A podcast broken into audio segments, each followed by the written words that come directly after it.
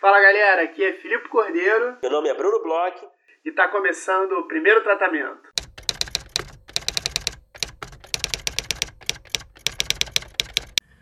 Fala Brunão, tudo bem? Fala Filipe, beleza? Beleza, contente hoje porque domingo foi um dia especial para o primeiro tratamento, né, Brunão? Foi um dia bem feliz para o primeiro tratamento e bem inesperado, pode, posso dizer assim.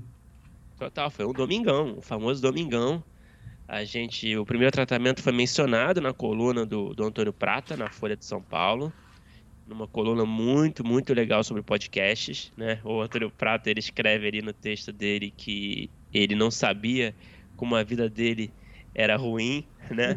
Antes de descobrir o, o formato de podcast, hoje ele escuta milhares de podcasts de todos os tipos, e ele comenta ali na lista o meu tratamento. Então a gente agradece, a gente fica super feliz com a menção e honrado, que a gente admira muito Antônio Prata. Inclusive, tem entrevista com ele aqui no podcast já algumas semanas atrás.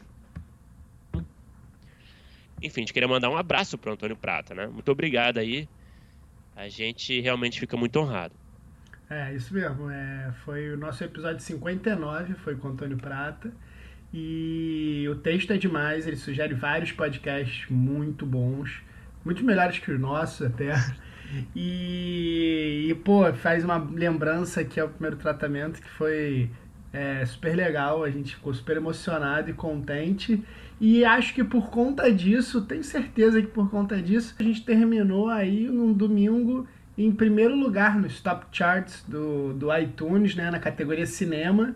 É, a gente já tinha figurado algumas vezes ali nos tops, mas em primeiro lugar foi a primeira vez, então a gente ficou fórico com essa notícia, né, Bruno? Sim, ficamos insuportáveis. Ficamos insuportáveis. Um domingo ali de, de, uma autoestima super elevada. O Antônio Prato nos ajudou a. nos catapultou para o topo das paradas do, de podcast de Tunes. Então, pô, foi um marco aí pra, pra história do podcast, com certeza. Sem dúvida, é um marco mesmo o primeiro tratamento. E, pô, hoje a gente tem umas coisas bem legais para falar aqui também. É, chegou ao final o Script Mais, né, o, o, concurso do roteirista empreendedor de roteiro. E temos que parabenizar os campeões aqui. É, três vencedores, né? Teve a categoria Grande Prêmio, a categoria Comédia, a categoria Drama. Os parabéns para o Ryan Jaronsik com Sinisca Reborn na categoria Grande Prêmio, foi o vencedor.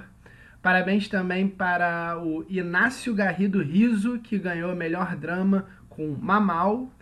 E parabéns, um parabéns especial aí para Fausto Muniz, que ganhou a melhor comédia com choradoras profissionais e que vai ganhar a consultoria do primeiro tratamento, né, Brunão?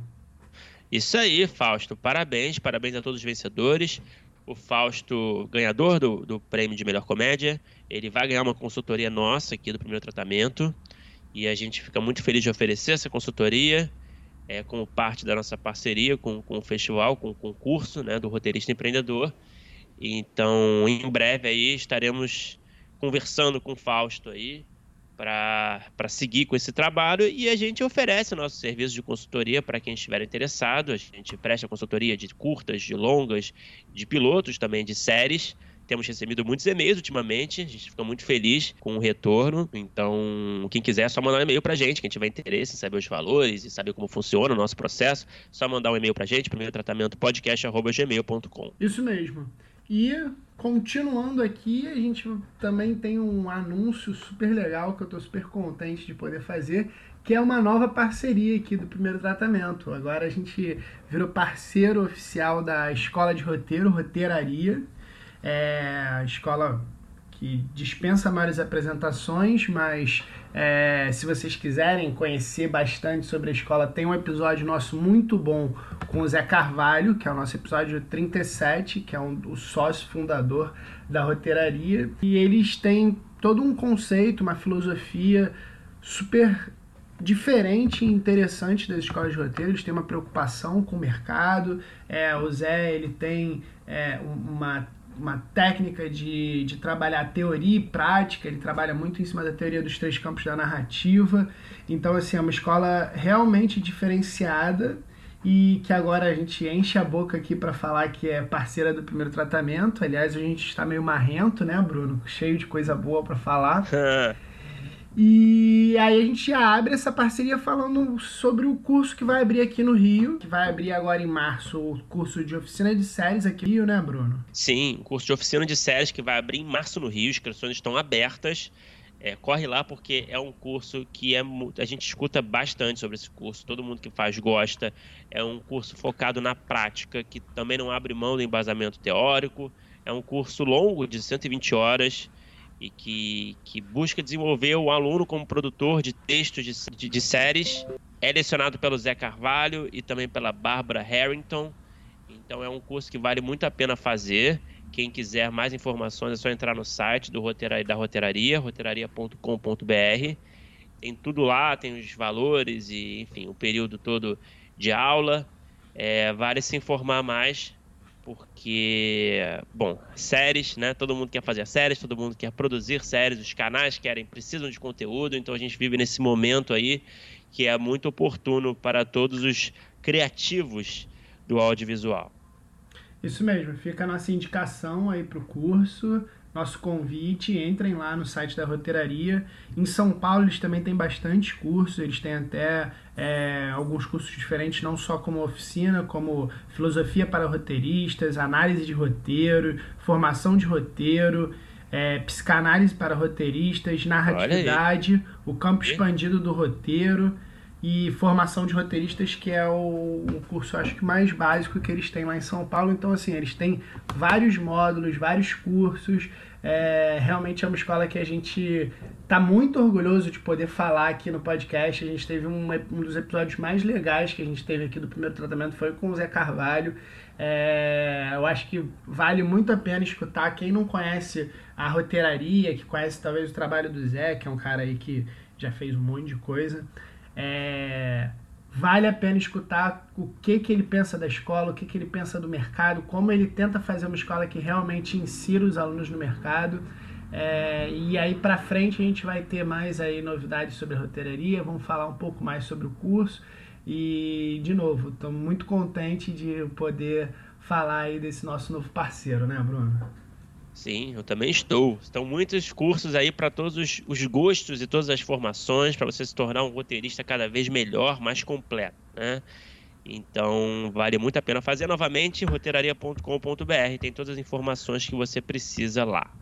Isso mesmo. E agora, por falar em roteirista mais completo, com quem que a gente conversou nesse episódio de hoje? Cara, esse episódio está especialíssimo, Brunão. Conta aí pra, pra galera quem que a gente conversou nesse episódio gente conversou com um cara que a gente procura há muito tempo, tá na nossa lista ali, é no nosso bucket list ali desde o começo da, da, da, da, criação do podcast. Então a gente também tá muito feliz. É um, episódio de muita alegria, né? a gente está muito feliz de poder anunciar aqui que é o Marcos Bernstein, que é um cara maravilhoso, um cara, um roteirista incrível, que escreveu claramente, todo mundo sabe que escreveu Central do Brasil, escreveu também muito como Chico Xavier, Zuzu Angel, escreveu também O Outro Lado da Rua, Meu Pé de Laranja Lima, Faroeste Caboclo. Então tem filmes de todos os tipos, escreveu novela também, Além do Horizonte, escreveu o filme Pequeno Segredo. É um cara aí que com um currículo de dar inveja. Pois é, o, o é o que você falou, era um dos nossos primeiros lá da lista, né? Daquela primeira lista lá que a gente fez lá atrás, aquele, aqueles que a gente botou assim, ah, quase impossíveis ou impossíveis, que, que um dia a gente vai conseguir falar. O Marcos estava lá e o cara é fora de série, ele conversando com a gente sobre os processos dos filmes dele, falou muito sobre Central do Brasil, falou sobre novela, que é uma coisa interessante que a gente tá começando a escutar aqui alguns autores que trabalham nesse tipo de mídia que, que, é, que é um pouco incomum, né? Ela tem to, toda uma, uma peculiaridade para trabalhar com esse tipo de mídia. Então, assim, é, foi um papo muito bom, foi um papo muito interessante com um cara que sabe tudo de roteiro, né, Bruno? Exatamente. Então, bom, sem mais delongas, aí apreciem esse episódio, essa conversa muito legal que a gente teve com o Marcos. Vamos lá.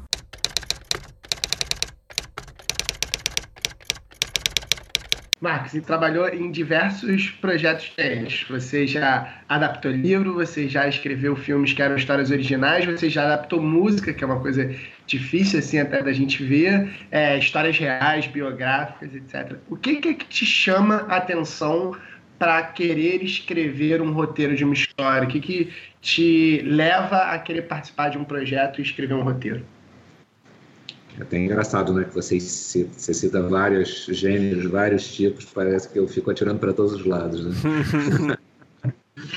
mas, mas acho que isso é até um pouco representativo de um certo processo de escolha, apesar de parecer que é uma não escolha, é uma escolha, é uma escolha de temas interessantes, projetos cativantes, coisas que me mobilizam quando aparecem. Né? De modo geral, a minha carreira do roteirista profissional no Brasil, ela é, no cinema especialmente, né, ela é muito de roteirista contratado. Então, normalmente são projetos que são é, na, que nasceram de outras pessoas e que procuram você para você fazer a sua versão daquilo, enfim, é, é, fazer aquele aquele roteiro. Então, de certa maneira, você vai recebendo coisas é, diversas e vai tentando é, é, né, selecionar de acordo com o que te empolga, com o que bate com você, com, as pessoas com quem você vai trabalhar, né? Então tem um pouco também que não é glamuroso nem romântico, que você também quer trabalhar com pessoas legais, então acho que é uma soma um pouco disso tudo. À medida que você vai tendo né, um, teu trabalho, acho que se teu trabalho tem uma repercussão boa, eu, felizmente, né, tive projetos bem sucedidos desde o começo da carreira, então, de alguma maneira, você também pode, é, é, esses critérios vão ficando mais elevados, né? Então, é, é, é, mais que, ou seja, você pode, eu acho que, né, escolher coisas que mais te seduzem e pessoas mais interessantes para trabalhar juntos junto, né? Então acho que é um pouco isso explica um pouco essa diversidade, né? E de outra maneira, assim, acho que eu não tenho, assim, na minha carreira até hoje, eu não acho que eu tenho uma obsessão específica, pelo menos que eu entenda que tenha. Talvez, se, ache, se procurar, talvez ache, mas eu não, não acho que eu tenho uma obsessão temática ou de gênero ou, de trauma pessoal. Então, por isso, acho que tem, tem tanta diversidade, mas com esses parâmetros iniciais. Uhum. E Marcos, como é que é geralmente? A gente sabe que cada projeto é um projeto, né? Mas é, principalmente quando você é contratado para um projeto como roteirista, como é que é geralmente seu processo criativo? É, se você puder compartilhar com a gente um pouco desses bastidores, quanto tempo leva cada etapa geralmente? Você se considera um cara organizado no seu no seu processo ou não. É, como é que é, assim, em linhas gerais, assim, o processo criativo geralmente? O processo criativo ele também tem a mesma essa mesma diversidade temática acho que ele tem no processo criativo. Quando quando eu comecei, né, quando comecei o cinema brasileiro não tinha muita demanda, né? Tinha muito pouco cinema sendo feito em 1990 e poucos. Uhum. E, então eu fiz lá né, o Terra Estrangeiro, Central, e comecei a ter uma carreira profissional. E durante algum tempo eu, eu mesclava projetos que eram encomendados é, é, com projetos meio pessoais, algumas coisas que eu pensava em escrever. Eu criei um método na época e juntava um pouco esses métodos, tinha número de páginas para cumprir por dia, tinha não sei o quê, mas isso tudo foi mudando ao longo da, da vida, ao longo do, da demanda. Às vezes eu tava, você está com dois, três projetos ao mesmo tempo, é, e você não pode se dar o luxo de certas é, é, é certos métodos muito rígidos. Uhum. E também acho que tem a ver com o teu estado de espírito no momento, tem horas, épocas que você está mais organizado. Tá? Agora, uma coisa que nunca falha é o prazo, né? Assim, eu nunca atrasei prazo na minha vida. E... Mas não é só não atrasar de qualquer maneira, né? Eu acho que eu nunca atrasei, nunca atrasei, nunca entreguei nada que não fosse o que eu tinha que entregar. Então acho que esses dois critérios geram uma dinâmica de trabalho que, que, que se resolve em si, vamos colocar assim, né? O prazo, ele geralmente, ele te ajuda a, a ser mais, assim, mais criativo, mais eficaz? Ele, ele, ele traz essa urgência é, criativa? Não, o prazo assim, né? O prazo acho que você tem que ter um, um prazo execuível, mas obviamente a adrenalina, a energia, o compromisso, tudo isso faz parte, eu acho, da vida de um criador profissional, né? Tem gente que, é, quando você está fazendo projetos seus, mesmo quando eu faço projetos que eu sou o produtor, diretor e o roteirista, eu imponho, eu, me, eu, eu tento criar algum prazo para mim, para eu poder, para você focar, né? A vida é cheia de demandas, é cheia de distrações, é cheia de coisas interessantes. Você tem que é, é, achar uma maneira de você sentar na frente do computador, que já é, né, tem sempre aquele sofrimento do, do sair à escrita, de conseguir organizar aquelas ideias. Então, acho que é fundamental você é, é se estabelecer é, é, prazos para poder, para a coisa funcionar. Então, acho que ele funciona como, como um catalisador, né? Você ao longo do processo de, um, de, qualquer roteiro, qualquer direção, enfim, de qualquer projeto, né, eu acho que artístico, que é o que a gente está falando, você você tá você está é, é, é se informando, você está se é, é, é, embebedando daquele conteúdo sobre o qual você vai falar. Então não é, né, você não fica à toa, né? É uma, é um, acho que é um olhar de fora de, de, de, quem glamoriza a coisa, né? Achar que a pessoa, se não está botando, escrevendo é, linhas, ele, a pessoa não está fazendo nada, né? Você está lendo sobre o assunto, você está pensando no assunto. Quando você está vendo um filme, de alguma maneira você está pensando também como aquilo é, é, pode é, influenciar no trabalho que você está fazendo naquele momento, né? Não, acho que não tem, chega uma hora na tua vida que você não tem muito não é que estrague sua apreciação de outras obras, né? mas você está sempre trabalhando coisas é, é, dentro de você. Uhum. E quando você tem um prazo, você vai ali, aquilo ali vai catalisando, chega uma hora que você começa a ficar na adrenalina e tem que, e vai botando no papel, aquilo, aquilo ali vai, vai consolidando, vai, vai se tornando concreto. Da mesma maneira que se você fizesse aos poucos. Esse negócio também, né? Se você fizer aos poucos, eu acho que depende de cada um, né? Você pode fazer aos poucos e, e, e ter o mesmo resultado de quem faz mais concentrado. Então, eu acho que assim, mas por via das dúvidas, é bom sempre ter o prazo, e você não tem risco. Você vai cumprir, se você é um cara sério, você vai cumprir aquilo, então você pode fazer de qualquer maneira que vai dar certo aquilo, né? Vai te levar a um resultado. Uhum. Agora há pouco, Marcos, você falou do Terra Estrangeira e do Central, que foram os primeiros trabalhos, assim, que foram dois trabalhos que você fez com o Walter Sade. Eu quero é, dizer, a gente vai. Não faço tudo em cima da hora, não. eu depende do projeto, é isso que eu estou falando. Depende do projeto. Tem projeto que começa a nascer aos poucos, que você vai fazendo, né, já escreve partes, depois volta. Tem um processo que você começa a escrever paulatinamente. Eu não acho que tem um melhor que o outro também, para ficar claro. Acho que, acho que o que funciona é o que funciona.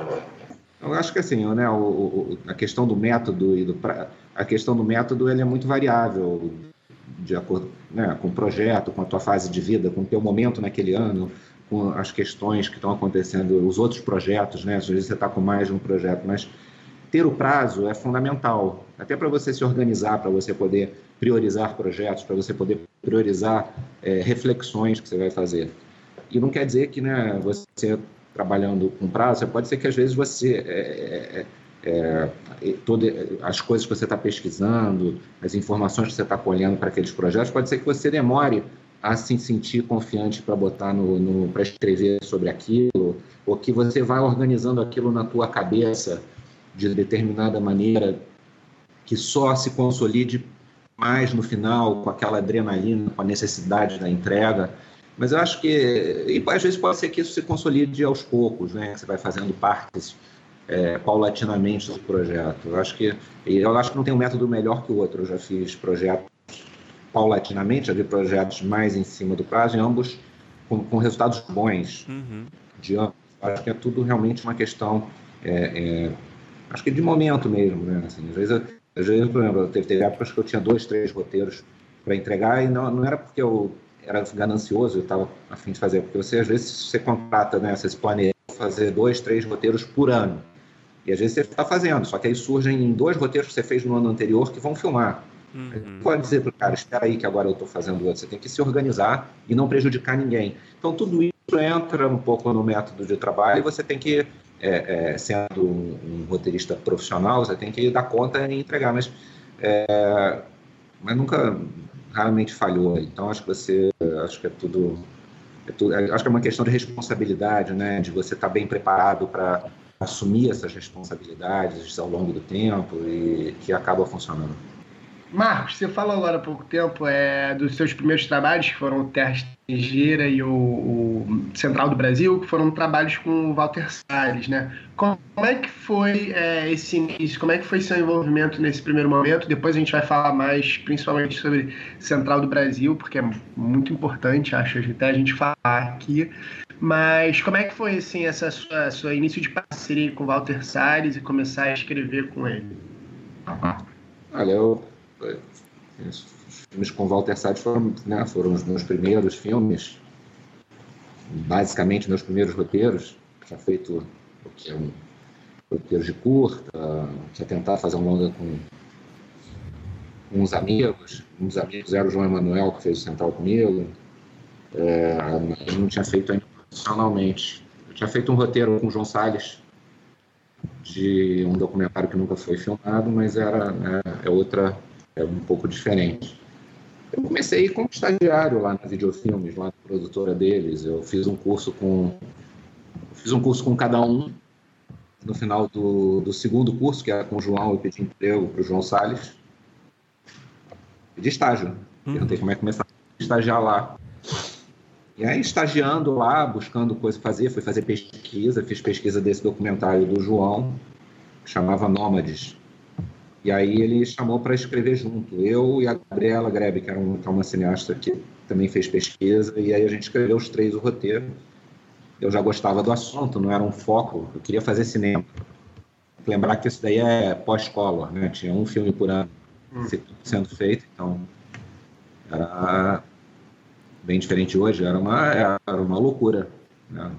Só realmente uma pessoa de 22, 23 anos, ensandecida, hum para acreditar que vai mudar. Aí, mas sempre muda, né? Sempre depois de uma crise tem fluxo.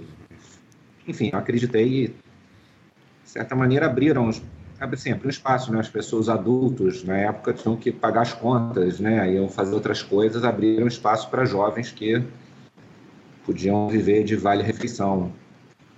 E aí... Uhum e aí, com isso, eu curti roteiro e eu sabia que o Walter, né, da lá, de estagiar lá dentro, que o Walter estava desenvolvendo o roteiro do Terra Estrangeira, foi depois de alguns documentários bacana, que, muito legais que, que eles fizeram nesse começo das décadas de 90, Caetano 50 anos, né, tinha o Antônio, João e Antônio, que era sobre o João Gilberto e o Tom Jobim, e aí eu, eu estava fazendo esse projeto do Terra Estrangeira. Eu comecei a participar meio como estagiário ali, acompanhando as reuniões do roteiro.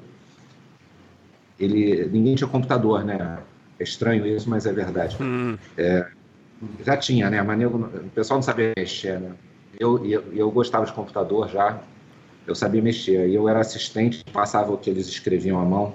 Ele e a Daniela Thomas né, escreviam nas reuniões eu passava para o computador em formato de roteiro, porque também ninguém sabia formatar roteiro nessa época no Brasil, era uma formatação brasileira, que era meio estranha, que era meio difícil de ler. E eu, e aí eu tinha lido os manuais, né? então fiz a formatação mais americana, aquela coisa toda. E aí quando eu ia mex... botando para o computador, eu, eu, ia, eu ia mexendo um pouquinho nas coisas, assim, eu ia, eu ia mexendo nos diálogos assim que eu achava que não estavam tão legais assim eu dava uma afinada melhorava um pouquinho e eles não notavam aí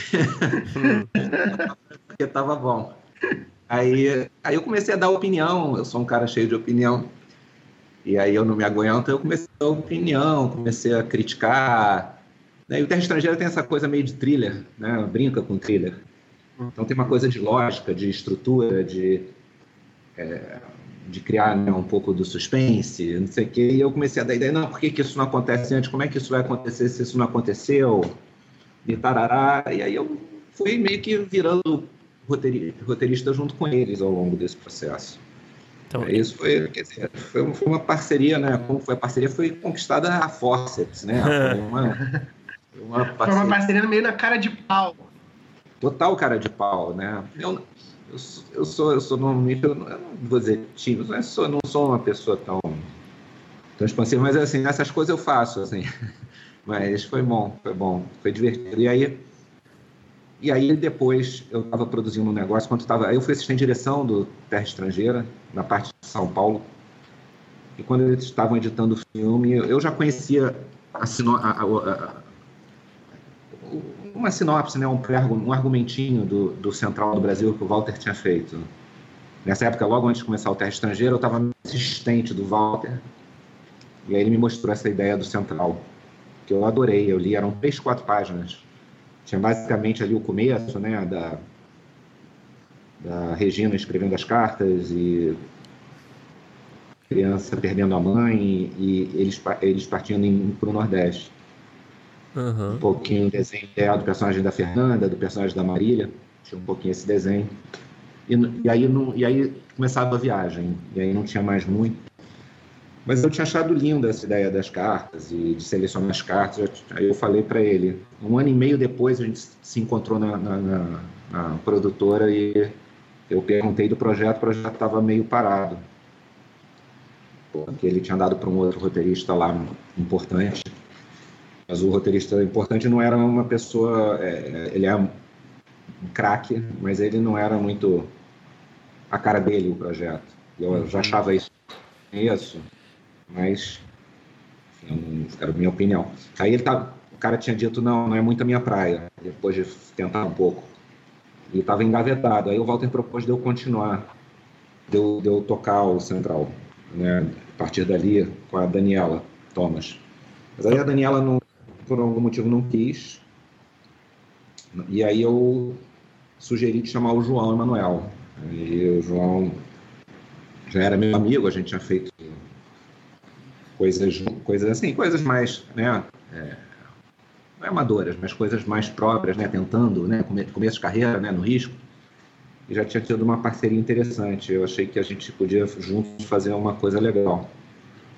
E aí o João acabou indo, o Walter acabou topando. E aí a gente fez o roteiro. Então você entrou ali no argumento, ali já tinha alguma coisa, certo? Ali um rascunho e você entrou ali mais nesse momento ali, né?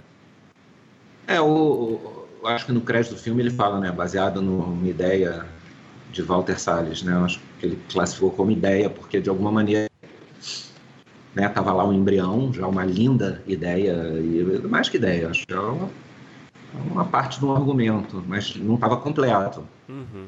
E aí eu e o João pegamos aquilo, a gente completou e fechamos a história, né, como ela é, né, como ela é, mas assim, ele teve essa ideia inicial brilhante, né, da mulher que escreve cartas é, na central do Brasil e que seleciona essas cartas e que, e que tem essa criança que fica que fica órfã.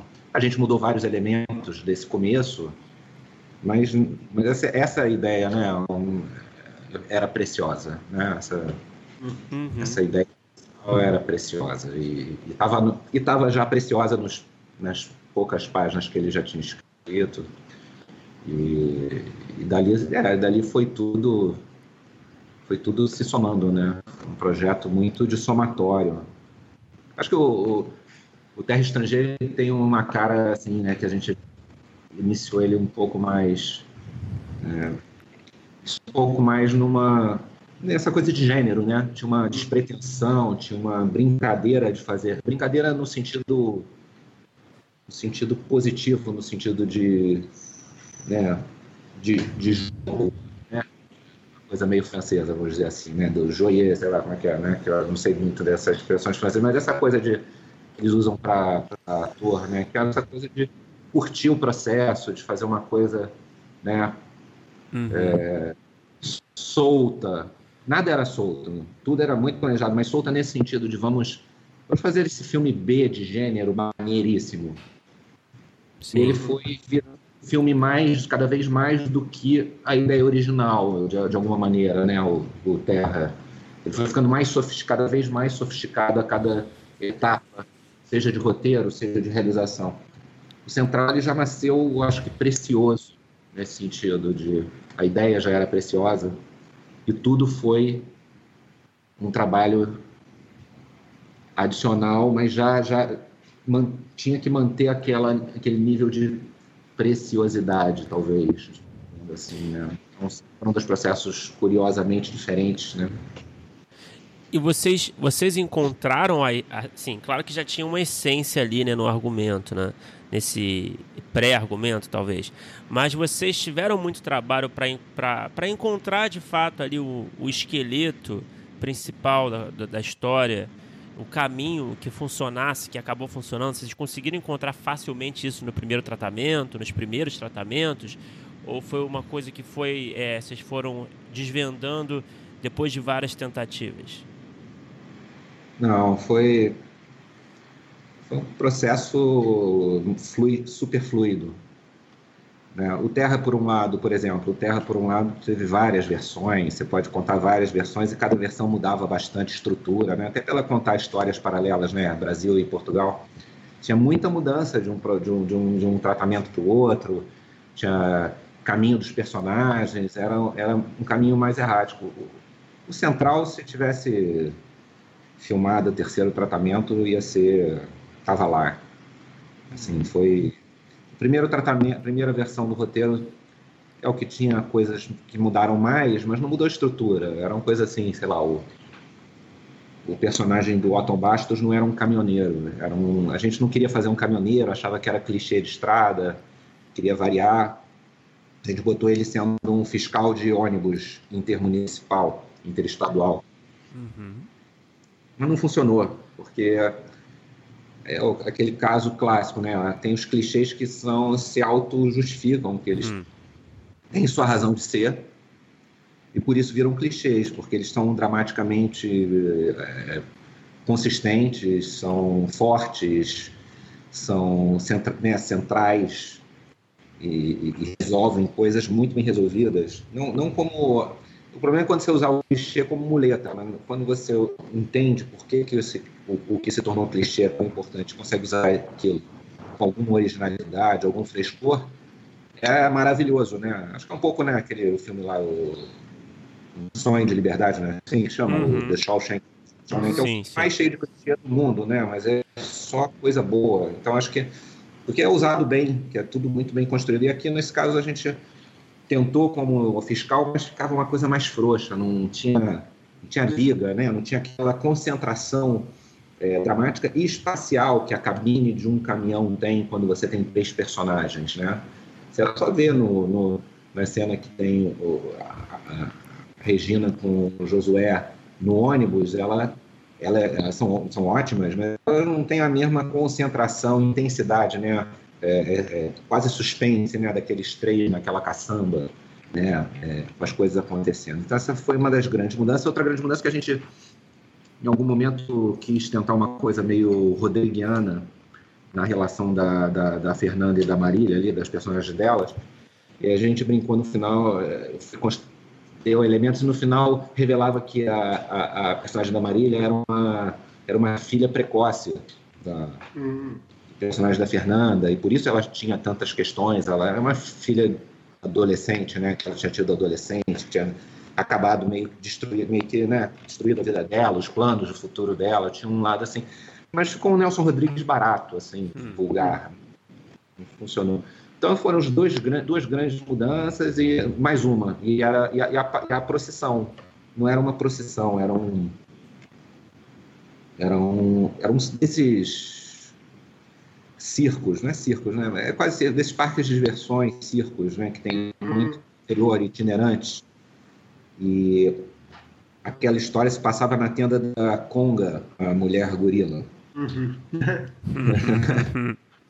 Regina fugia do Josué. Ao invés de depressão, ela ia para a tenda da Conga.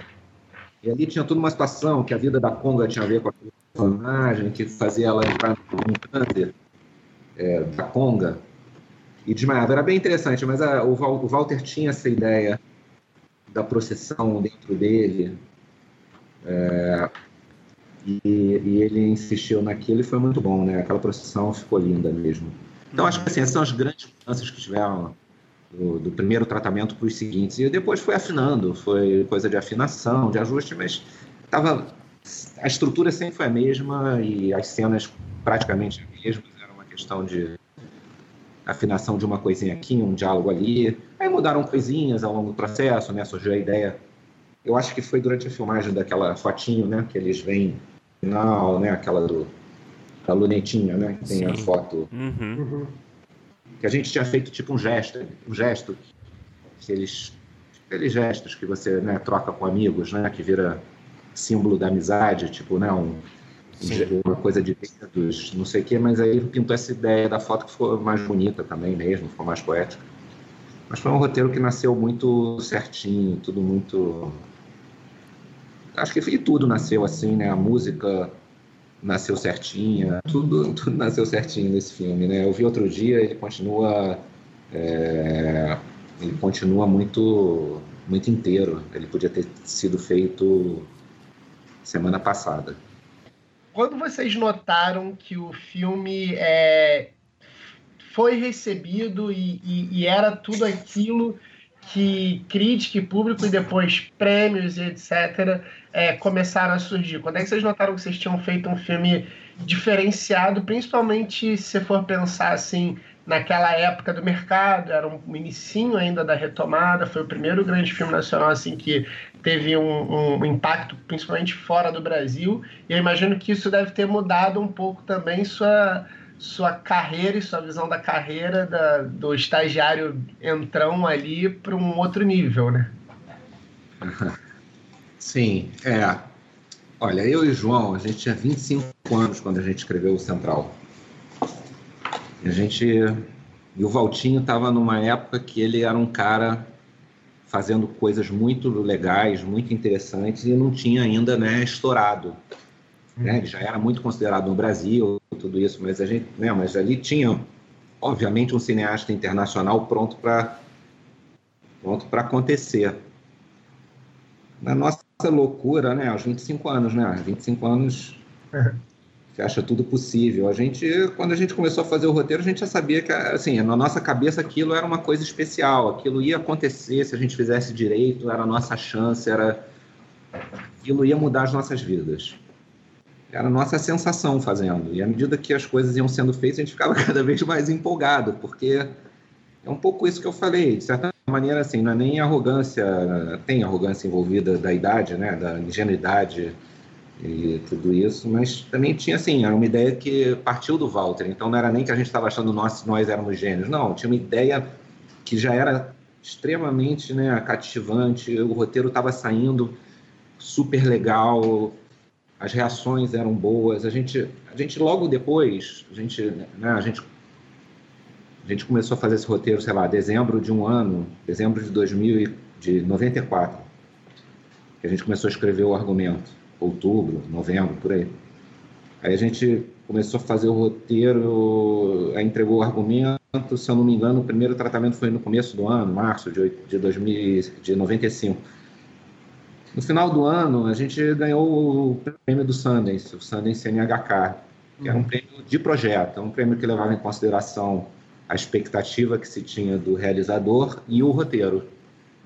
E o roteiro a gente soube, tinha sido o único roteiro, eram cinco prêmios internacionais, foi para o mundo inteiro, né? O Sundance, o NHK. Uhum. A, gente, a gente soube que tinha sido o único roteiro escolhido unanimemente dos cinco prêmios, que eles, eles dividiram o mundo em regiões. O nosso tinha sido o único que tinha sido unânime. Assim, a gente foi recebendo os feedbacks. É, era um projeto que, assim, que tudo era tão positivo, tão encantador, tão... A gente, a gente tinha uma expectativa gigantesca com esse filme, desde o começo. Vocês sabiam que estavam com algo especial na mão? A gente tinha essa sensação. Claro que assim, né? um monte de gente por aí fala, pô, eu acho que eu vou virar não sei o quê. Aí quando o cara vira não sei o quê, vai ter um, né, dos 1.500 que falaram que vai virar não sei o quê, né, vai, sei lá, vai virar presidente do Brasil. 50 mil pessoas falaram isso. Tem um que virou, ele vai dizer, eu previ que eu ia ser presidente. Os outros 49.999 se ferraram. Então, assim, é meio tolo, talvez, quase, dizer isso, mas considerando tudo que todos fizemos depois disso, assim, foi um, acho que foi um sentimento bom de pessoas que vieram fazer coisas legais, boas depois. Então, então acho que tinha, tinha, era uma sensação, assim, podia ter sido tudo errado, mas era uma sensação muito muito presente, né? E que foi se confirmando a cada etapa ia, né? E a gente, a gente muita expectativa do Walter também filmar bem pra caramba, porque né, ele tinha feito já coisas lindas, interessantes tinha, né, tinha, tinha tudo ali para acontecer. E aí eu acho que. Mas eu acho que, assim, de alguma maneira, é, o cinema tem essa coisa. Às vezes você faz tudo certinho e a mágica não acontece. Mas esse filme, eu acho que a, né, a mágica aconteceu e ela foi acontecendo em, com todo mundo, né? Eu acho que assim, o Walter Carvalho fez uma das melhores fotografias que ele tinha feito até então. O Antônio Pinto e, o Jacques Morelenbaum, que fez a trilha com ele. Mas né, o Antônio fez uma carreira mais longa. Estou falando assim, né? Foi a primeira coisa dele, ele estava lá, se entregue assim, a Fernanda, que sempre fez grandes atuações, também não estava deixando né, nenhuma vírgula errada de nada na interpretação. Então, acho que foi uma coisa que foi contaminando todo mundo. De alguma maneira, todo mundo que ia se envolvendo com esse projeto tinha um pouco essa sensação. E felizmente tudo aconteceu. E aí, é, voltando a comparar com o Terra Estrangeira, que é curioso, o Terra Estrangeira, claro, teve muito menos repercussão, mas o Terra Estrangeira era um filme que a gente tinha essa brincadeira, e quando ele aconteceu, ele virou um cult, né? Eu, na época não tinha cinema brasileiro, né, mais. Então, assim, ele virou um cult. Hoje, até hoje em dia, muita gente do, do meio prefere o Terra Estrangeira, acha um filme melhor que o Central, não sei o quê, mas ele era um filme que a gente não esperava tanto, mas que a gente sabia que ele era muito maneiro, mas que não era um filme que você não tinha, não tinha criado. Né? E esse não, a gente tinha. Então, era um sei lá, eu estou falando de sensações da época, né? Faz 20 anos. Mas, e quando, quando eu vi o filme, eu não participei da filmagem, e quando eu vi o filme, eu achei que aquilo ia arrebentar. Uhum. Eu achei o filme, eu adorei o filme. Foi, foi e novamente diferente do Terra Estrangeira. Quando eu vi a primeira sessão do Terra Estrangeira, foi uma cabine horrorosa. Terra Estrangeira, foi uma cabine muito meio ruim, meio tensa. A gente saiu da cabine assim achando o filme legal, mas não.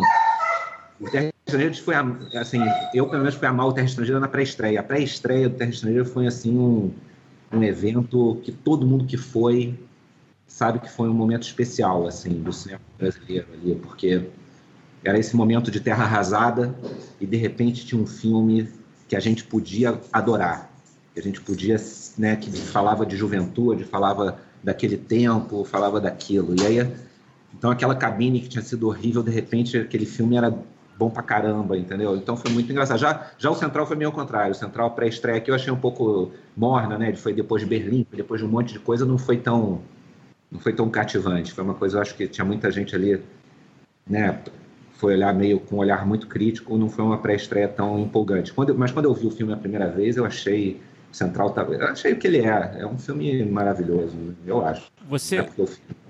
Desculpa. Mas... Pode, desculpa, te atrapalhei. Não, não, só estou falando isso assim. Eu acho um filme maravilhoso, independente do fato de que eu fiz ou não. Eu tenho. E, e eu revendo agora, eu estou falando isso que eu revi tem um mês, né? Dois meses. Eu, tenho, eu revendo agora, assim, continuo achando. É um filme, é um filme especial mesmo e, e eu senti da primeira vez. Eu achei que ele ia, eu achei que as coisas iam acontecer mesmo. Eu achei que ia, tinha tudo para acontecer nos festivais e claro que você não está prevendo que vai acontecer aquilo tudo, né? Mas uhum mas eu senti que ele tinha, era um filme cativante, não fora ser um filme bom, era um filme cativante, emocionante, tinha tudo para achei que tinha tudo para a gente ter esse, essa repercussão que teve e mudou minha vida, claro, mudou. Eu tive uma carreira, uma carreira depois que eu poderia vir a ter, mas seria bem mais difícil. Marcos, você gosta de assistir os filmes que você escreveu? Claro que você também é diretor, né? A gente vai falar sobre isso também, mas o Marcos roteirista, você gosta de assistir e reassistir os filmes que você escreveu? Olha, eu não, eu gosto de assistir. Tem que eu gosto, acho importante. Eu quero saber. Você não fica é neurótico é e fala, putz, isso aí saiu, isso aí é uma coisa que eu gostava que saiu. Ah, estragaram isso. Ah, não ficou tão legal. Olha, tem esse apego né, do roteirista com o roteiro. Eu, eu tive já experiências de que seguiram meu roteiro fielmente e não era nada daquilo que eu tinha escrito, apesar de todas as palavras serem minhas. E já teve roteiros que não seguiram tão fielmente e que tinha tudo a ver com o que eu tinha escrito, nesse sentido. É... Eu acho que se ficar melhor, ótimo, né? Se ficar, a gente vai ficar bom.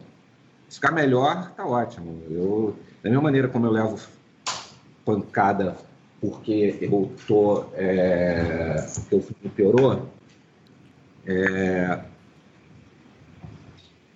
e aí eu levo a culpa por coisas que eu não fiz também se melhorar eu levo assumo o mérito a melhor parte né? Assumir os méritos que, você, que não estão ligados ao, ao que você fez. Mas esse é mais esse é mais raro eu tenho que dizer que esse, esse méritos é bem mais raro roteiro sempre leva pancada, né? Até hoje eu lembro do quando o Central lançou, o Globo teve três críticos. Aí era um bonequinho aplaudindo de pé, um aplaudindo sentado e um olhando. Aí, obviamente, que o olhando era uma crítica ao roteiro, né? Claro. Hum. O, o aplaudindo de pé, todo mundo era genial, mas o roteiro nem era mencionado. Ah. Pois é, o caso clássico de roteiro. Eu sei que todas as entrevistas que vocês falam, os roteiristas ficam se lamuriando, né? Mas é. caso meio clássico aí disso. É, não, eu gosto de ver, eu tenho que ver, eu tenho que saber que filme é esse que fizeram, do que eu escrevi. Eu tenho que saber se eu vou manter meu crédito no filme. Eu já tirei meu nome de filme, não porque o filme era ruim, sim porque o filme não correspondia ao roteiro que eu entreguei. Se não correspondia ao roteiro que eu entreguei, eu não, eu tento ser bem rigoroso com isso. Eu acho mesmo, assim, já mas... aconteceu isso já de você tirar, pedir para tirar o seu crédito por conta, por conta de uma incompatibilidade ali de, do caminho? Não, roteiro, não. É, não era o filme que eu tinha escrito, não, tinha, não fazia sentido para a pessoa nem para mim. Eu, eu acho que a gente tem que ser rigoroso com isso. Eu, isso é uma coisa que eu falo sempre para roteirista, todo mundo que fala do assunto de crédito, eu acho que a gente tem que ser rigoroso. Você só deve ter crédito se você contribuiu lá com os 30% do roteiro lá do, da, do, do, sindicato americano. Acho que, acho que é um padrão razoável, uma referência razoável. Claro que é difícil de você mensurar, mas dá para ter uma sensação. E acho que se você não contribui, você não deve ter crédito, não deve nem querer ter o crédito, porque você vai chegar à situação em que você em que vai ser o contrário, vai ser aquele roteiro que você fez com o maior carinho, alguém escreveu 15%, que não é nada, assim, que fez algumas mudancinhas de frases e não sei o que, está lá dividindo o crédito contigo injustamente.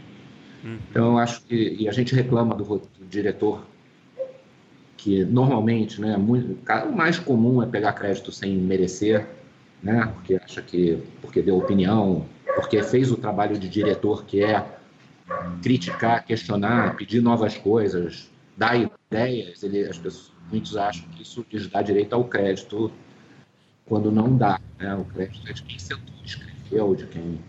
Claro que você é um diretor que dá todas as ideias, fala tudo, ele não precisa sentar e escrever literalmente. Né? O que eu estou falando sentar e escrever é realmente interferir no roteiro de uma maneira substancial.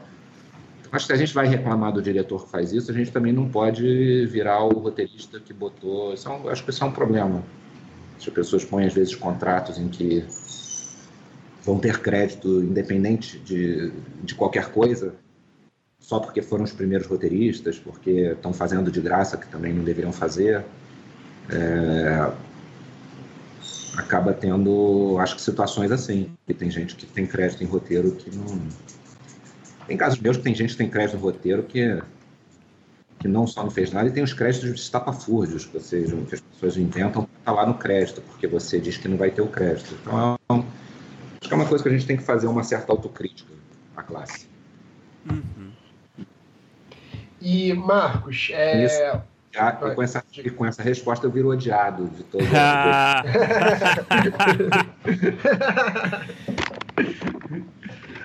Marcos, é, para deixar um pouco menos odiado, é, o seu primeiro trabalho como diretor e roteirista foi O Outro Lado da Rua? Ou você já tinha dirigido alguma outra coisa? Antes do outro lado da rua, eu tinha dirigido, filmado, começado a filmar um documentário chamado A Era dos Campeões, que eu fiz com o Cesário Melo, de Melo Franco. A gente escreveu, dirigiu e produziu junto. E mas a gente só tinha, que é um documentário sobre os brasileiros na Fórmula 1. Um documentário bem, bem bacana. Mas a gente tinha filmado uma parte, mas não tinha terminado. A gente só foi terminar muito depois. A gente lançou no Festival do Rio, acho que foi 2012. Ah, então ele, ah, ele começou antes, mas no meio tempo aí teve o outro lado da rua. É. Eu tinha dirigido, dirigi um piloto com uma série de TV na década de 90, mas também isso não deixa no, deixa no, deixa no silêncio. É, mas é, é, aí o outro lado da rua foi foi primeira coisa que eu diri, escrevi e dirigi que foi filmada, editada e lançada. E por que, que foi a primeira vez assim que você escreveu e quis dirigir e, e é um, o argumento é seu, né? Sim. É uma coisa que, que o projeto todo é seu. O que, o que, que te levou a, a, fazer esse projeto? Como é que foi? Como é que surgiu sua ideia para fazer o projeto?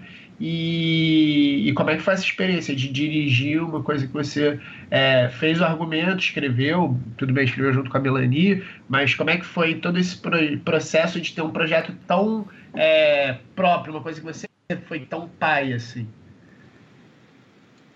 Olha, eu já eu sempre pensei em dirigir.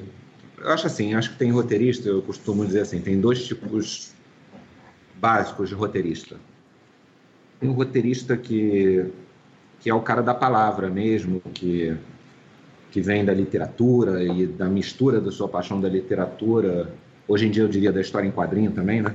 Mas da, da parte escrita, do papel, e quer se manifestar através do, do audiovisual.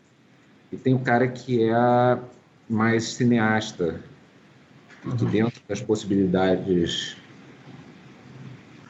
de ser cineasta, uma delas é escrever, escrever para o audiovisual. Eu sempre eu comecei no cinema encantado pelo cinema, pelo audiovisual, pelo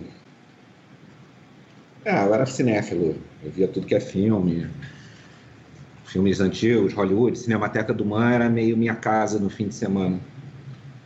Eu acho que tem, de alguma maneira, assim, dá para dividir, eu costumo falar isso, tem dois tipos básicos de roteirista, aquele que é atraído, que, cuja paixão inicial é a palavra, é a literatura, é o que seria hoje em dia história em quadrinho, é o papel com letras, né? E que também é apaixonado por cinema, que vai parar no cinema e, e, e vai escrever para o cinema. E tem o roteirista que vem da, da imagem, o roteirista é, que vem de, de, do cineasta que, que, e que acaba se expressando através dessa escrita audiovisual. Eu acho que eu sou dessa segunda categoria. Eu sempre fui apaixonado por cinema, pelo audiovisual. E quando eu comecei, eu não tinha um foco preciso. Eu fui acabando, fui virando roteirista e me apaixonando pelo roteiro e adoro escrever para cinema. E é, e aí, então, quando eu comecei a fazer roteiros, eu virei roteirista profissional mesmo, eu, eu já eu tinha essa vontade de, em algum momento, fazer essa né, transposição para a direção. Então, meu desejo de dirigir também não veio de rancor, né? Eu tinha, tive boas experiências com diretores, né? Tive, né? Eu acho que meu tenho bons filmes no meu currículo que justificam achar isso. Então, assim, minha experiência é mais positiva, bem mais positiva que negativa nessa relação com o diretor. Não acho que não, é, não, vem do, né, da, da, frustração, né, sei lá. Mas grandes diretores vêm da frustração, né? O Billy Wilder, ele era um ele já tinha dirigido antes para os Estados Unidos, mas muito dele querer dirigir nos Estados Unidos foi né, da frustração do que faziam com o roteiro dele. Eu não, eu, eu fui porque eu queria mesmo dirigir, eu achava, sempre achei, eu acho que eu tenho que é uma dinâmica que me interessa, do set, da criação, da direção, me interessa. Acho que eu achava que eu podia fazer isso legal. E aí eu fui virando né, roteirista, entrando no cinema até o momento certo, quando teve o outro lado da rua. Eu já tinha tido um projeto anterior que eu pensei em dirigir, eu já tinha tido a ideia do outro lado da rua, mas eu falei, eu vou dirigir esse outro, que é era um filme mais jovem, sei que eu falei, não, é mais jovens, eu não vou dirigir essas pessoas é, tão veteranas e né, porque o outro lado da rua já demandava dirigir esses, dirigir esses atores consagrados ou, no mínimo, veteranos. Falei, não, vou fazer um filme, né? Ganhar meus, minha experiência, minhas coisas. Depois eu faço outro lado da rua, que é uma ideia muito legal, não posso errar nessa ideia. Mas lá pelas tantas, assim, eu, sempre que eu falava dos meus projetos, o projeto que funcionava era o outro lado da rua, que as pessoas estão falando, pô, mas esse é maneiro, por que você não faz esse? Pô, esse é legal, por que você não faz esse? Até uma hora que eu falei, é, por que, que eu não faço esse, né? Por que, que eu estou tentando fazer esse outro? Que, que né, eu tenho que fazer esse, que era o projeto que realmente me encantava, era meu, o outro era uma história de outra pessoa. Eu, eu, eu tava na, no pediatra com a minha filha, que era um bebê, eu estava lendo uma matéria e aí a matéria falava dessas pessoas que colaboram com a polícia. Uhum. E tinha lá, uma, tinha lá um, uma história dessas de coroas que colaboravam com a polícia. Eu achei aquilo muito curioso. Mas o que me pegou não foi o aspecto policialesco, foi é, o, Brasil, o, Rio, o Brasil sempre foi violento, né? Essa onda de violência atual ela é um pouco maior, talvez, um pouco mais midiática, mas é, a violência está aí no Rio, especialmente, há, né, há 40 anos, ela é intensa.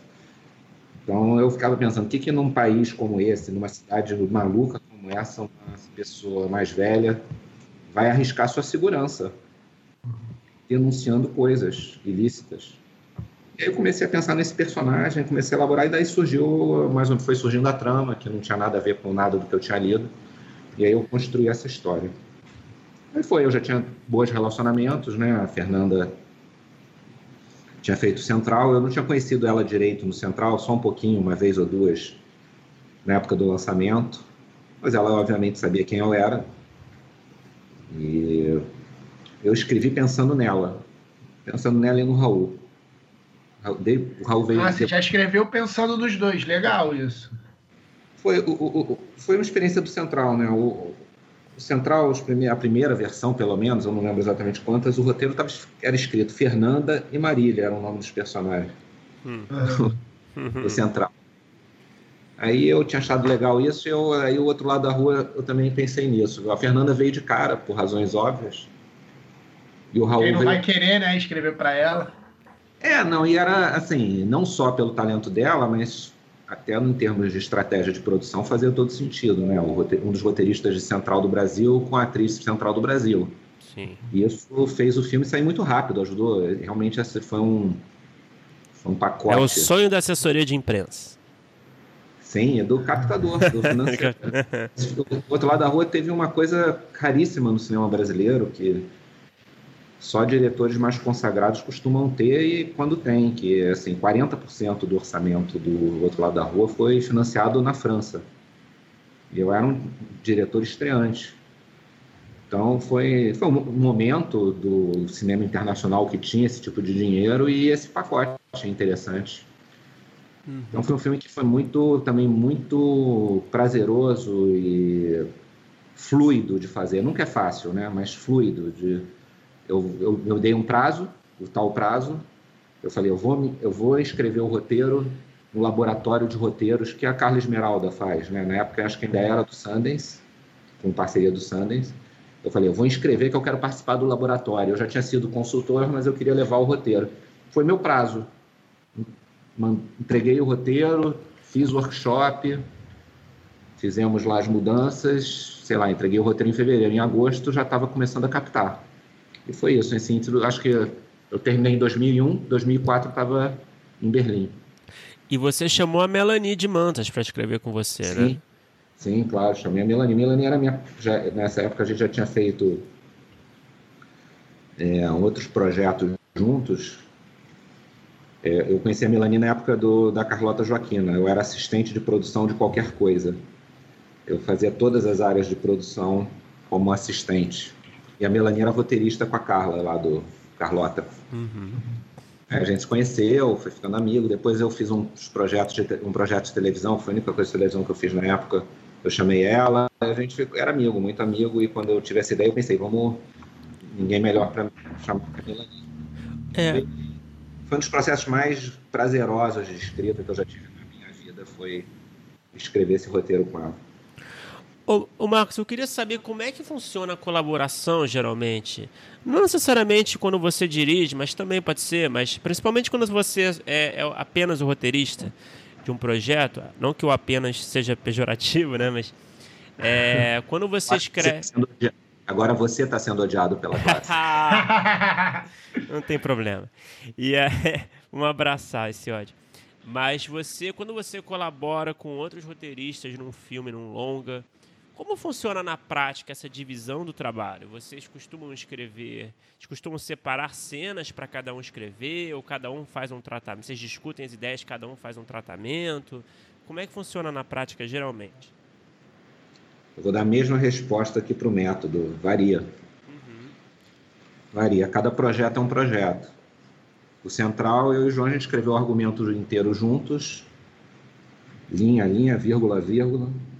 Depois a gente dividiu em cenas que cada um queria fazer. Aí depois passava para o outro, outro reescrevia as cenas que o outro tinha escrito.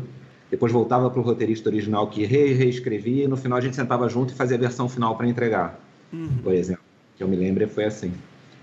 O, com a Melania, a gente sentou junto o tempo inteiro. Até para escrever o diálogo também. Tudo. Cada hora um uhum. sentava na frente do computador, o outro ficava ali sentado na cadeira, na outra cadeira, e a gente ia junto, cada, cada palavra. Mas aí, é claro, né, quem está no computador adiantava, o outro via, olhava, mas não tinha método, regra. Era quem estava com saco ia lá escrevia e o outro depois assumia. E foi sendo assim, foi muito legal. Mas também aí depois, hoje em dia, né, eu faço os roteiros normalmente com o Vitor Aterino, né, que eu fiz o Faroeste, fiz o Pequeno Segredo. E a gente também foi mudando o método, né? O Vitor começou comigo como meu assistente, depois virou meu colaborador, depois meu corroteirista. E a gente hoje em dia hoje em dia muitas vezes ele faz um tratamento aí depois eu reescrevo aí a gente senta junto para reescrever aí vice-versa enfim é um, é um, os processos vão variando é, de acordo com o momento e com a parceria também uhum. Mas acho que eu já falei uns três métodos aí que todos eu utilizei. E já, já então Quando o cara é velho e fez muita coisa, tem, tem, já, já passou por tudo. já que você citou aí essa parceria com o Vitor e especificamente o Faroeste Caboclo, é, aí eu falei um pouco no início, como é que foi trabalhar numa adaptação, uma adaptação de uma música, apesar de ser uma música que, na verdade, é quase que um poema épico, né?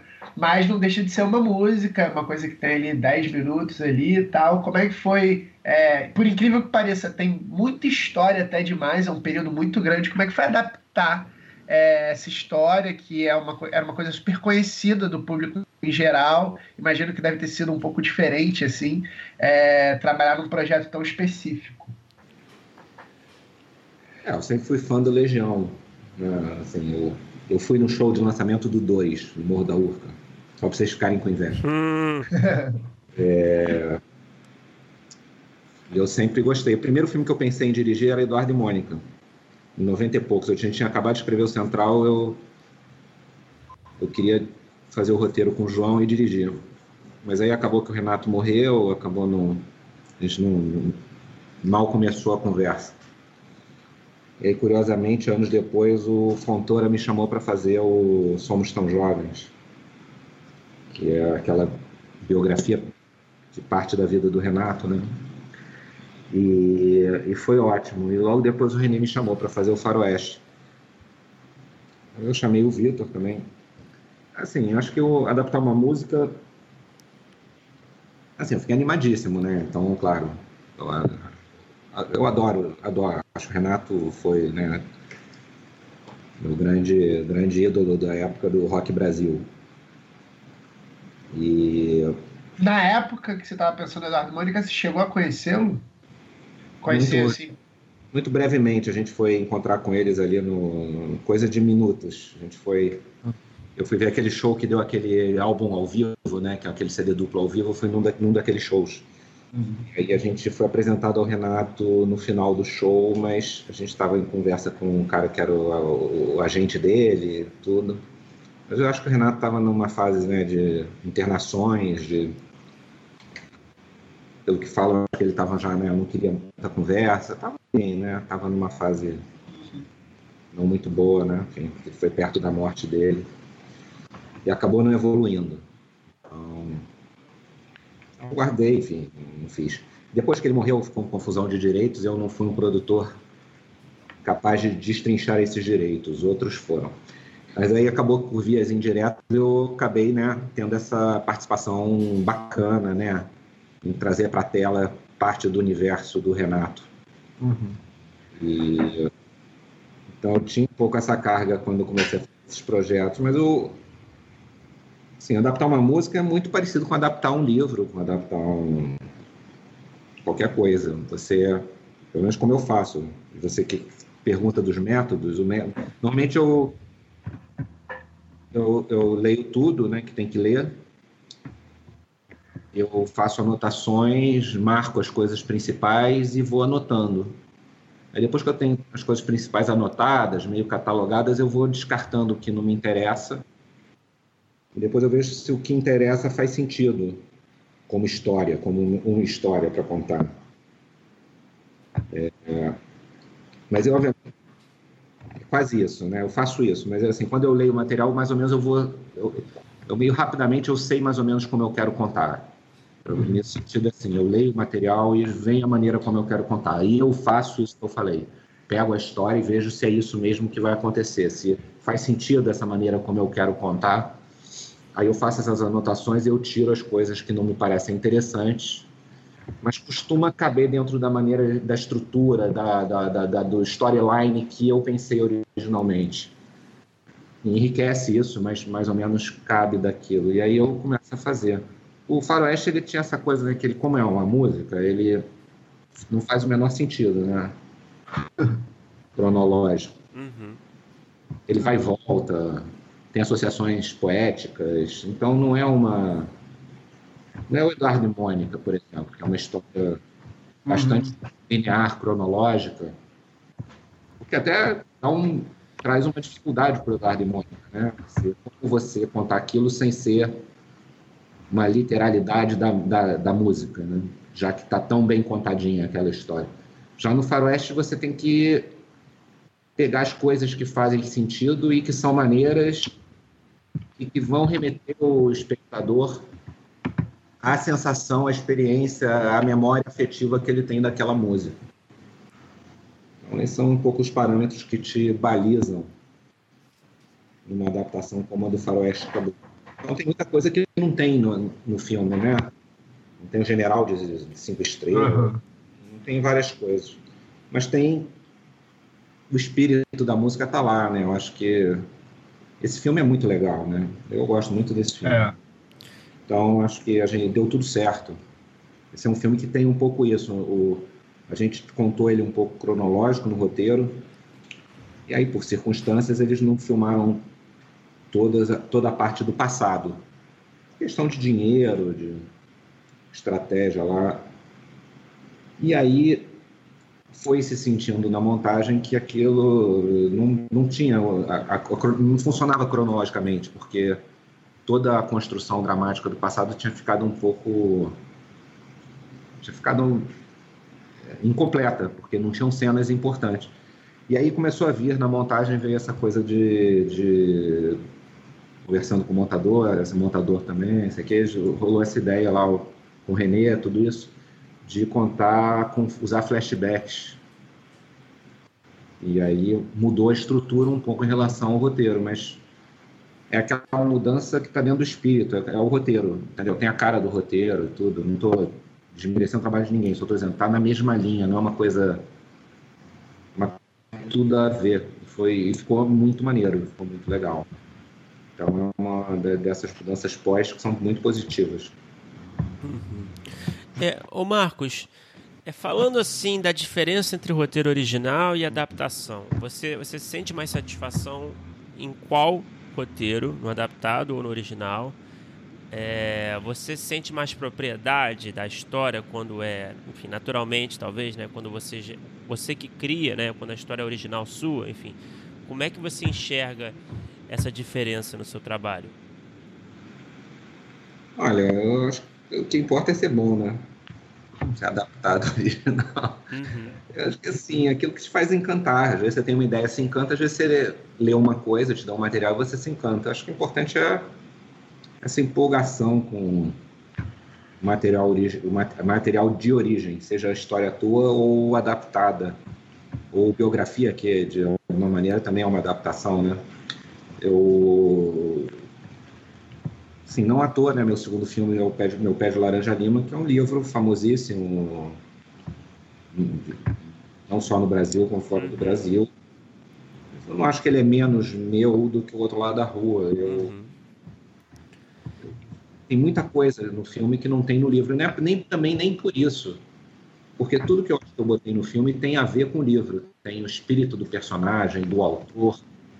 Tem tudo a ver. Eu fui muito fiel nesse sentido, muito é, respeitador do que me criou e do, de quem criou aquilo. Mas são coisas muito diferentes da que tem no livro. Muitas coisas.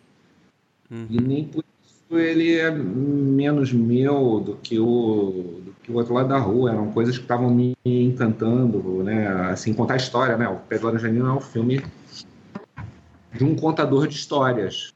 Eu, felizmente, tive uma infância bem razoável, bem bacana, bem diferente do personagem ah, do filme, mas é um menino que conta histórias, que vai descobrir sua maneira de contar história. Né? Até a gente vai um pouco além do eu vou um pouco além do livro, né? O, eu faço uma ligação direta do personagem do Zezé com o autor.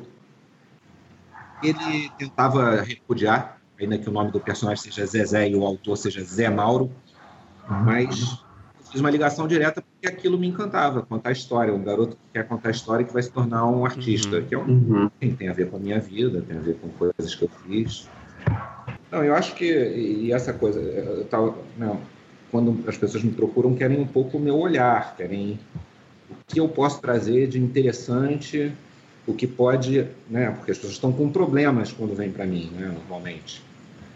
É, querem resolver seu problema, que ter um bom roteiro, ter uma história maneira para contar. Então, acho que elas querem que eu traga esse olhar, que eu traga algo que transforme aquele material que eles não adaptaram, que não sabem como adaptar, ou que já tentaram adaptar com outros roteiristas e não foram ficaram felizes. Eles querem que eu traga esse esse outro olhar, essa outra abordagem que vai é, fazer o material ter a qualidade que eles sempre esperaram ou que vai transformar aquilo. Muitas vezes, vezes eles pegam um projeto que nem esperam muito, mas que vire muito legal.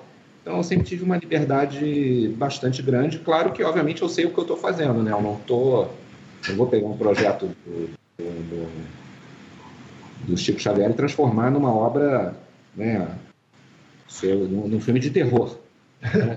sobre espíritos. Né? Então, mas dentro do bom senso, é, eu tenho uma liberdade. Eu, eu, eu, exemplifico isso até, posso exemplificar isso até com o Chico, que é uma biografia, né, o Chico Xavier, em que talvez metade do filme não, né, não, não exagerando, mas assim, muito do filme não é diretamente ligado a fatos reais ou, ou é uma adaptação livre. Né? Assim, o casal principal é uma mistura de vários tipos de personagens, né? O casal que faz o até por isso, né? O casal principal do filme, de alguma maneira, nem é o Chico Xavier, né? uhum. né? É o Zé Cristiane Torlone e que já é uma estrutura muito pouco convencional de, de biografia. É, é, no mínimo eles dividem o protagonismo com o Chico. No mínimo o Tony, o Tony Ramos e a Cristiane Torlone dividem o protagonismo com o Chico. É uma estrutura, nesse sentido, muito pouco convencional de biografia. E essa possibilidade de você achar um olhar peculiar sobre as coisas, ela torna todos esses, esses materiais potencialmente interessantes, né? E encantadores, né? Eu acho que... E, e, e teus, de alguma maneira, né? a gente está falando isso, né, de autoralidade, né, que você tinha perguntado, né, de uhum. o material original. Eu estou falando assim, até uma biografia pode se transformar numa coisa que reflita, porque, por exemplo, o Tony Ramos é um pouco eu. Sim. Assim, personagem ali. É o cara que não crê, é o cara que tem uma mulher que crê, que você quer dar um apoio, que você é um cara, enfim, aí eu vou me autoelogiar, que é um cara legal e quer hum. mulher, seu parceiro, e você tem a parte de um drama, então, de alguma maneira, tem muito meu ali. E, e de alguma maneira, eu acho que foi uma biografia mega, hiper, ultra leal ao Chico Xavier e a tudo que ele representou. Então, acho que não.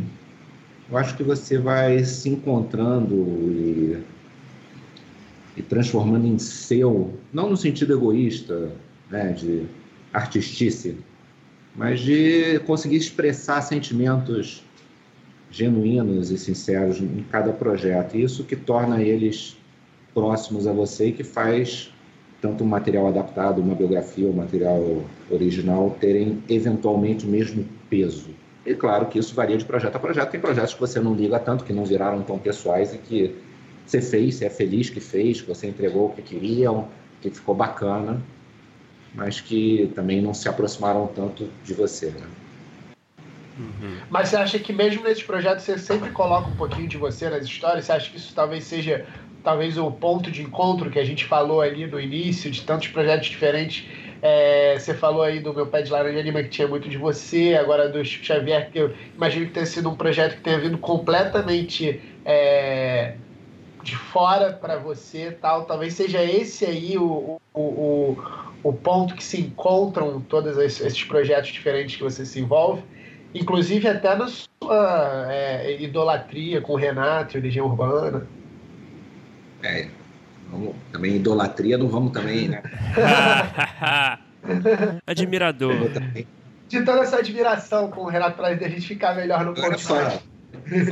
De toda essa admiração com o Renato e o, eu, eu, é, eu falei, o Renato era meu ídolo né, do rock Brasil. Nesse sentido, né? Uhum.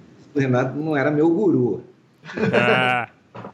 Eu, eu, eu não tenho muito gurus. Talvez, infelizmente, né? É bom seguir alguém, né? Deve ser mais fácil, mas eu não tenho muitos gurus, então...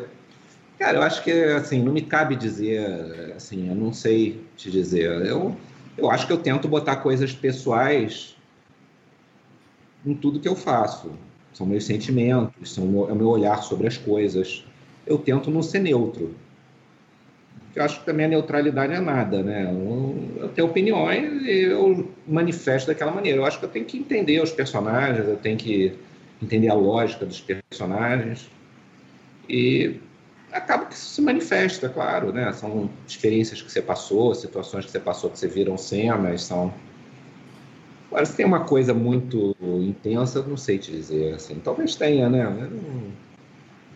Quem tem que dizer isso é quem vê, né? Não sou eu, né? Não sei. Também não quero ficar muito autoconsciente de tudo, porque perde a espontaneidade. É, ô Marcos, você recentemente, quer dizer, de uns anos para cá, também começou a escrever novela, né? Eu queria Sim. saber se era uma ambição sua no, no, começo da sua carreira no audiovisual, ou se foi uma coisa que surgiu, uma oportunidade que apareceu e você abraçou. E também como é que me fala um pouco dessa experiência, se você gostou, se você pretende fazer mais, enfim. Olha, nenhuma oportunidade aparece, só para começo, né? Elas se apresentam quando você cava coisas por ali, né? Uhum. Vamos dizer, né? Num, assim, eu eu via muita novela na minha adolescência, começo da juventude, depois depois não eu fui atrás do cinema, não tinha tanta tanta coisa, parei de ver. Via de vez em quando, sempre sempre via novela, assim, tinha períodos que eu via de mais, menos, mas, mas não era um noveleiro. Fui noveleiro na adolescência ali, na época que eu também era cinéfilo, mas eu gostava mais de cinema, mas era noveleiro, eu curtia. Depois foi menos, assim, via um pouco de novela das nove, de vez em quando, que era o que eu tinha tempo também. Está começando a vida, fazendo cinema, filhos, casamento. Então, é... Mas eu né, tive uma carreira, tenho uma carreira de cinema bem ativa. Então não foi uma coisa que que eu focava. O, lá para final dos anos 2000 ali, 2009, 2008, 2009, o João Manuel me chamou para a gente fazer uma série juntos. Nem tinha nada, ideia, nada. Ele queria fazer uma série comigo. E ele já tinha feito novela, já tinha feito, acho que a favorita, já tinha sido um grande sucesso. É, e eu achei legal. Eu sempre fui de achar as possibilidades potencialmente bacanas. Eu, eu, eu sempre nunca tive questão de, de abraçá-las. Não era uma coisa, eu estava. Era o melhor momento, estava fazendo Chico Xavier, estava fazendo Somos Tão Jovens, estava fazendo. Se nem nessa época, talvez já estivesse começando a fazer Faroeste Caboclo. Então estava tava um momento ótimo na minha carreira de cinema, mas ele veio com essa ideia e achei ótimo, né? Afinal, né, o meu grande, melhor, grande filme da minha vida eu tinha feito com ele, ele é um amigo. Achei aquilo legal e, e achei que valia a pena a gente pagar para ver.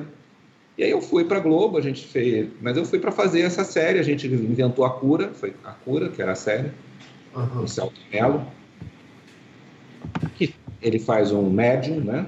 Uhum. Nessa época do, do Chico. E, e foi ótimo. A cura é muito bem falada, né? Uma série muito querida, muito bem criticada e foi bem na empresa, foi tudo ótimo. E eu acho a cura muito maneira, uma série muito legal. E adorei a experiência de fazer ali. A Globo é um lugar que trata muito bem os autores, que você é muito abraçado. E da cura eu resolvi que achei que era legal, ia tentar aquilo. Aí logo depois pintou é, eu estava fazendo uma série, As Brasileiras, com o Daniel Filho, que pintou não porque eu estava na Globo, mas porque eu tinha feito o Chico com o Daniel. E aí eu fiz um dos episódios das Brasileiras, A Justiceira de Olinda, que é com a Juliana Paz e, a, e, o, e o Marcos Palmeira. E que eu adorei, é uma comédia, assim, foi, foi, foi super divertido escrever. Uhum. E nessa época, a Alicia Manzo estava fazendo, fazendo a sua primeira, a primeira novela dela, que é A Vida da Gente, e ela gostava do meu trabalho de cinema e me chamou para escrever junto com ela a novela dela. E aí eu, eh, eu, eu, eu pensei, por que não também? Né? Por que não? Né? A novela é a coisa mais vista, mais comentada, mais penetração social, cultural que tem no Brasil. Nada que se faz tem essa dimensão. Eu falei, pô, vou. Né, via tanta novela, curtia novela, gosto de algumas novelas que eu vejo. Vamos experimentar. Experimentei, achei bacana aquilo, achei legal. Achei bem bacana. Mas é uma forma bastante diferente, imagino, de, de, de produzir mesmo conteúdo, né? Como, como autor, né? Sim. Sim. Eu acho que assim, de alguma maneira, né? A gente hoje em dia, felizmente, vive mais, né? E você fazer a mesma coisa exatamente a vida inteira é muito tempo, né? Então, de alguma maneira, eu acho que eu vou criando novidades para na minha carreira dentro do que eu gosto de fazer, que é o audiovisual eu fui criando, né? Eu fui roteirista, depois eu virei também diretor, depois agora aí fui fazer série, depois virei autor de novela. Eu acho que é uma maneira de você se refrescar, se reciclar, você achar outros né, outra, outras zonas do seu cérebro para trabalhar. Tem sido muito bom fazer novela para mim, para mim como cineasta porque eu fazia, quando eu fazia roteiro, só fazia roteiro para os outros tinha que pagar as contas, tinha uma família para para ajudar, né, para compartilhar com a minha mulher, para manter e tudo isso, você você entra num ciclo, né, e roteiro tem um limite de dinheiro, de tudo isso você tem você faz várias coisas, né, então você acaba sendo tomado por um fluxo e às vezes esse fluxo te impede de, de, de assim, você eu, eu ficava fazendo muito roteiro para os outros. Quando tinha que fazer os meus roteiros para eu dirigir, não sei o que, eu estava muito cansado. E aí eu acabava não fazendo e já pegava outro roteiro para outra pessoa. Uhum. Agora, fazendo novela, a sensação é que você trabalha, como eles, apesar de serem muito, né, ser tudo audiovisual, tem uma linguagem diferente, tem um tipo de dinamismo diferente, de esforço intelectual diferente, é, que quando eu acabo um, eu tô com vontade de fazer o outro. Hum. E isso é muito legal. Eu, vou, eu, acabei de fazer uma novela ano passado, que foi muito bem, muito bacana, Orgulho e Paixão. Foi minha segunda novela como autor. Uhum. E agora eu vou, vou, vou dirigir um filme esse ano, se chama Terapia da Vingança. E eu estou muito animado, é muito, muito ref... cheio de frescor para dirigir, porque foram dois anos muito intensos na novela e agora eu tô cheio de gás para voltar para o cinema, para dirigir, para tudo isso. Então acho que é uma equação muito muito legal de, de manter. Vamos ver se eu consigo, quanto tempo eu consigo, mas tem sido muito muito bacana para os dois lados, eu acho. Uhum. Ah, perfeito. Felipe, quer perguntar alguma coisa? A gente pode ir pro. Podemos ir pro bloco. Tá. É, o Marcos, a gente tem um, um bloco final que a gente faz é, com todos os convidados, a gente faz as mesmas perguntas no final para encerrar, beleza? Ok. Então vamos lá. Qual foi o melhor roteiro que você já escreveu, na sua humilde opinião? Pode ser para qualquer formato, pode ser longa, série, novela, episódio de alguma coisa. Ah, respondam vocês, né? É meio autoexplicativo. é o central, né? É. É o que imaginamos. É o que imaginamos. E qual foi o pior roteiro que você já escreveu? Esse cabe totalmente a vocês dizerem. Eu jamais... só, só quando as pessoas envolvidas estiverem mortas eu falo. Então vamos... E Uhum. De um modo geral, acho que são todos mais velhos que eu, então não estou rogando praga para ninguém. Vou... Vamos esperar acontecer para. Porque a terceira idade eu vou poder falar. Exatamente. Então faremos um segundo, uma segunda, faremos mais algumas entrevistas, então. É, mas eu, eu, vou falar assim, só para. Mas isso não é também o cabotino, não. Eu não falo que vou. Estou dizendo que vou falar quando tiverem morrido, não é porque eu vou dar uma rasteira em defunto, é porque é porque por carinho, porque também eu não tenho mágoa de ninguém, nem são pessoas que eu gosto, mas que infelizmente fizeram coisas muito ruins. É, eu acho assim, eu já fiz alguns roteiros foram razoáveis que eu fiz, mas alguns filmes baseados nesses roteiros ficaram bem ruins. Então acho que estragaram nesse sentido. não estou me eximindo da minha culpa, mas que deram uma contribuída valorosa para se tornar do razoável para o ruim, deram. Entendi. É, normal, né? Acontece. É. E qual mas, são, é mas é minoria, felizmente, acho eu. Uhum. Ah, tá bom já. E qual o produto audiovisual que você assistiu? Pode ser nacional, estrangeiro, também pode ser qualquer formato, pode ser para televisão, pode ser filme, que você queria ter escrito ou queria ter participado, de certa forma, da escrita? Da escrita? É. Ter, ou ter tido a ideia, ou ter participado, se for para televisão, de uma sala. Você queria ter, ter roubado a ideia. É, ou ter escrito o roteiro junto. De certa forma, ter participado. Ah, do escrito, eu acho do escrito é difícil dizer o que eu gostaria. Eu, eu gostaria de ter dirigido o, o, o, talvez o The Shawshank Redemption e o In the Mood for Love. Eram dois filmes que eu gostaria de ter dirigido. E aí inclui escrever também. Foram filmes escritos pelos seus diretores também, né?